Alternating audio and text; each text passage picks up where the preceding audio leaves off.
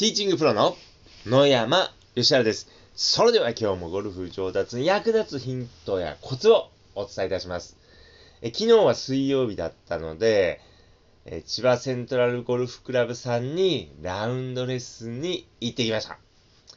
で、昨日はですね、もうほんと暖かくてですね、もう年末とは思えないぐらいの暖かさでした。まあ、本当今年はこう暖かい日が多くてですね、非常にこうゴルファーとしてはですね、もうありがたいです。まあ、このまま1月2月も暖かいといいなっていうふうに思っております。まあ、もしかしたらですね、この暖冬がですね、どこかってこう、えー、まあ悪い影響があるのかもしれませんけれども、まあゴルファーとしてはですね、まあ非常にこうありがたいです。で、昨日はこう練習グリーンとコースのグリーンの速さが違いました。まあ、スタート前にご参加いただいた方にですね、パターの練習をしていただいたんですけども、まあ、スタート前ちょっと重くてですね、えー、今日はちょっとこう、しっかり打たないと届かないですね、なんていう話をしていたんですけども、コースに出たらですね、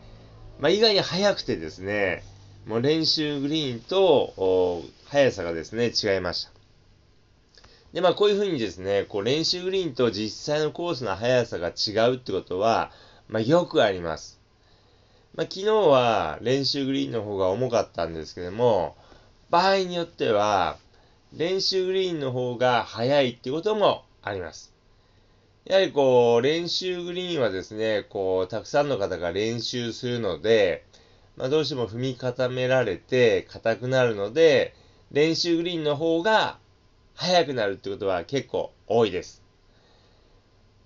まあ、ですけれども、まあ、あの、練習グリーンとコースで、まあ、ゴルフ場の、まあ、コース管理の方もですね、同じようにこう、まあ、整備していただいていると思うんですけども、どうしても変わってしまう場合っていうのもあります。で、まあ、その練習グリーンと速さが違った場合にですね、なんだ、全然速さが違うじゃん。なんて言ってですね、えー、文句を言ってもですね、ダメです。やはりですね、コースでいいスコアを出すというのがですね、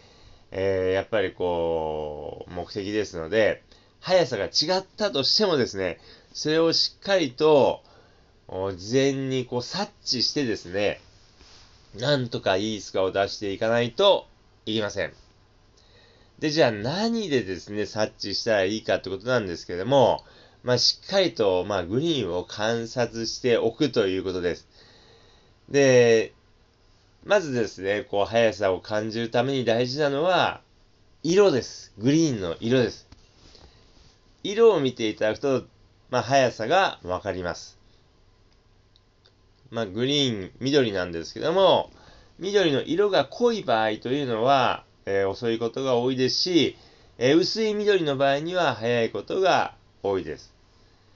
で、まあ、濃い緑になっている場合というのは、こう、まあ、梅雨でこう湿っていたりすると、色が濃くなります。まあ、ですので、まあ、湿っているということはですね、少しこう重くなりますので、そういった状況ですと、まあ、重くなります。ですので、やっぱりこう、速さを確認するにはですね、まあ、ゴルフ場、あの、コースの中で、えー、練習はできませんので、まあ、ボールを打つ前にですね、こう、色を見て判断していただくといいです。まあ、練習グリーンと同じ色かどうかですね。で、えー、あとはですね、やはりこう、順目と逆目でも色が違います。順目ですと、色が、えー、ちょっと薄くなりますし、緑が薄くなりますし、逆目ですと、緑の色が濃くなります。まあ、ですので、あのまあ、湿気だけではなくて、グリーンの湿り具合だけではなくて、順目、逆目でもですね、えー、はい、あの色が違います。で、まあ、当然、こう、芝の、まあ、長さによっても、こう、色が変わってきます。まあ、ですので、こう、まずは、こう、色を見ていただくということです。で、次にですね、えー、硬さですね。硬さ、グリーンの硬さです。で、まあ、やっぱりこう硬いとですね、こうボールが止まら止まらなかったりこうしますし、まあ柔らかいと、もうあのグリーン狙って打ったショットがですね、もう結構あの、ほぼ、えー、ランがない、ボールが落ちたらそこで埋まってしまって止まってしまうなんてこともこうありますので、まあ、まあ、そういうのをこう、えー、しっかりと観察しないといけないんですけれども、でやっぱりこう、まあ、硬さはですね、何で判断するかというとですね、やはりこう、えー、まあ、ボールが落ちたところのボールマークを見ると分かるってのもあるんですけども、あとはですね、歩いた時のこう足の裏で感じる感触ですね。えー、まあ歩いてるとですね、あ、ここちょっと硬いなとかですね、柔らかいなっていうのが分かりますので、まあそういうのもですね、グリーン上を歩きながらですね、感じていただくといいです。まあ、えー、それからですね、あとは、その、まあ、グリーン、あの、芝の長さもそうですね。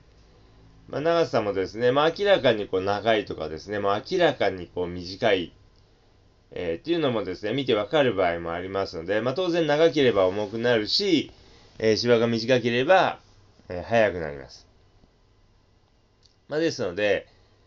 えー、まあ、芝の、まあ、長さとかも、硬さとかも見ていただくといいです。それからですね、あとは、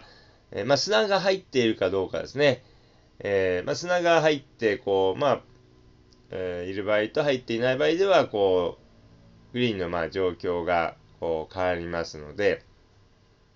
ま、そういうのもですね、しっかりと確認していただくといいです。まあ、とにかくですね、こう、グリーンをですね、しっかりとこう観察するってことがもうとても重要です。で、まあ、あの、練習グリーンと比べてどこだったかっていうのもそうですし、まあ、結構ですね、こう、前半と後半のグリーンの様子が変わるってこともあります。私もですね、つい先日ラウンドレッスンに行った時にですね、ちょっとどこのゴルフ場だか忘れてしまいましたけども、前半と後半でですね、えまるっきり、えー、状態が違うってことがありました。まあ、前半はですね、こう、砂が巻いてあって結構こう、締まっていて、まあ、比較的こう、早かったんですけども、後半は、まあ、砂があまり巻かれていなくて、まあ、ちょっとこう、重くなっていたっていうのがありました。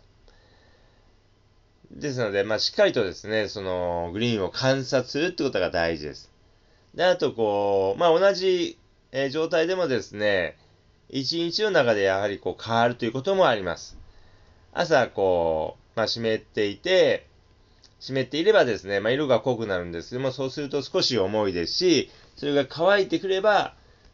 えー、早くなります。乾いてくると、まあ、色が薄くなります。で、また、えー、夕方になってくると、梅雨が、えー、降りてきて、また少し湿ってきて、また、え、グリーンの色が濃くなって、まあ、重くなる。ということもありますので、一日の中でもいろいろ変化しますので、まあ、そういった変化をですね、もうしっかりとですね、察知しないといけません。なんだ、もう全然状態がさっきまでと違うじゃんと文句を言ってもダメです。文句を言ってもですね、こうタッチが合わなくて1打損してしまったらですね、もうそれはもう1打ですので、そういうのをですね、しっかりと察知しないとダメです。まあ、ですので、グリーンの状態っていうのはですね、18ホール、そしてまあ練習グリーンとすべて同じってことはありませんので、まあ、しっかりとですね、まあ、パッティングする前にですね、えー、状態をしっかりと把握しておくってことが重要です。で、そのためにはですね、いろいろしっかりとこう観察しておくということです。まあ、ですので、まあ、グリーンの状態どうかなっていうのをですね、えー、気にしてですね、ラウンドしてみていただければと思います。ということで、